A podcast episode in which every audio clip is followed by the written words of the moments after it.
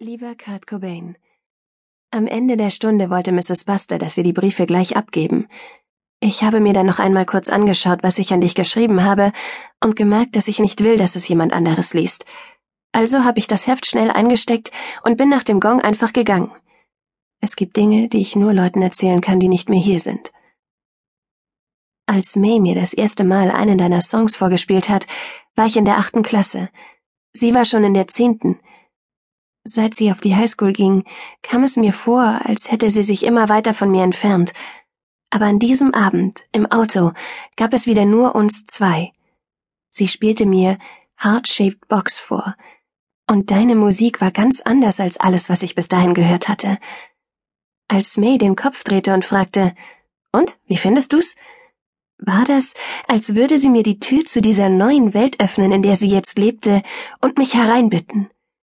Ich nickte bloß stumm, weil es eine Welt voller Gefühle war, für die ich noch keine Worte hatte. In letzter Zeit höre ich deine Musik wieder. Ich schließe die Zimmertür und die Augen und lasse in Utero laufen. Nochmal und nochmal. Ich weiß nicht, wie ich es ausdrücken soll, aber wenn ich so da sitze und deine Stimme um mich ist, habe ich manchmal das Gefühl, dass ich anfange, mich selbst zu verstehen. Nach Mays Tod im April war es erst einmal so, als hätte sich mein Kopf einfach abgeschaltet. Weil ich nicht wusste, wie ich die Fragen meiner Eltern beantworten sollte, hörte ich irgendwann fast ganz auf zu reden. Wir alle hörten auf zu reden, jedenfalls darüber. Dass trauernde Menschen näher zusammenrücken, ist ein Mythos. Bei uns hat sich jeder auf seine eigene kleine Insel verkrochen. Dad blieb zu Hause, Mom blieb in dem Apartment, in das sie schon ein paar Jahre vorher gezogen war, und ich pendelte zwischen den beiden hin und her, zu betäubt, um die letzten Monate in der Middle School hinter mich zu bringen. Nach einer Weile stellte Dad den Ton seiner Baseballspiele lauter und fing wieder an, für Rhodes Construction zu arbeiten, die Baufirma, bei der er angestellt ist. Zwei Monate später zog Mom dann auf eine Ranch in Kalifornien. Vielleicht ist sie ja wütend auf mich, weil ich ihr nicht erzählen konnte, was genau passiert ist. Dabei gibt es niemanden, dem ich das erzählen kann. Vielleicht kannst du mir ja helfen, eine Tür zu einer neuen Welt zu finden, Kurt. Ich bin jetzt schon anderthalb Wochen an der West Mesa High und habe immer noch niemanden wirklich kennengelernt. Aber daran bin ich wahrscheinlich selbst schuld. Ich gebe kaum ein Wort von mir außer hier zu rufen, wenn die Anwesenheit geprüft wird, oder im Sekretariat nach dem Weg zu irgendwelchen Unterrichtsräumen zu fragen. In meinem Englischkurs ist ein Mädchen, das Natalie heißt und sich Bilder auf den Arm malt keine Herzchen oder sowas, sondern richtige Gemälde. Blumenwiesen mit Fabelwesen und Mädchen und Bäumen, die aussehen, als wären sie lebendig. Ihre schwarzen Haare sind zu zwei seitlichen Zöpfen gebunden, die ihr fast bis zur Taille reichen, und ihre dunkle Haut ist absolut makellos. Außerdem hat sie verschiedenfarbige Augen. Das eine ist beinahe schwarz, das andere teichgrün. Gestern hat sie mir einen Zettel mit einem kleinen Smiley zugesteckt.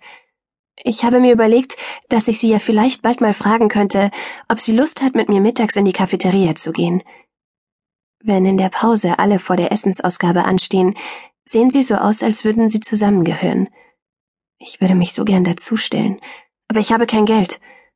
Dad will ich nicht darum bitten, weil ich das Gefühl habe, dass ihn das Thema stresst, und Tante Amy kann ich nicht fragen, weil sie nicht denken soll, ich würde ihre Sandwiches nicht mögen. Aber wenn man die Augen aufhält, findet man immer mal wieder Münzen am Boden oder Wechselgeld, das im Getränkeautomat vergessen wurde. Gestern habe ich mir 50 Cent genommen, die bei Tante Amy auf einer Kommode lagen. Ich hatte zwar ein schlechtes Gewissen, aber das Geld reichte für eine Packung Nutter Butters. Es war ein gutes Gefühl, zusammen mit den anderen in der Schlange zu stehen. In dem Moment war ich richtig glücklich. Ich mochte die roten Locken des Mädchens vor mir, die sie sich eindeutig mit dem Lockenstab gedreht hatte. Ich mochte das feine Knistern, als ich die Verpackung aufriss und wie die Kekse knirschend zerbrachen, wenn ich hineinbiss. Und dann, ich knabberte gerade einen Keks und schaute zu Sky rüber, bemerkte er mich.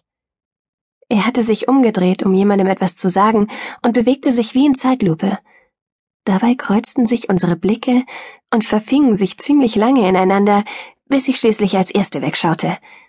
Es fühlte sich an, als würden unter meiner Haut lauter Glühwürmchen aufleuchten. Als ich kurz darauf nochmal zu ihm rübersah, guckte Sky immer noch. Sein Blick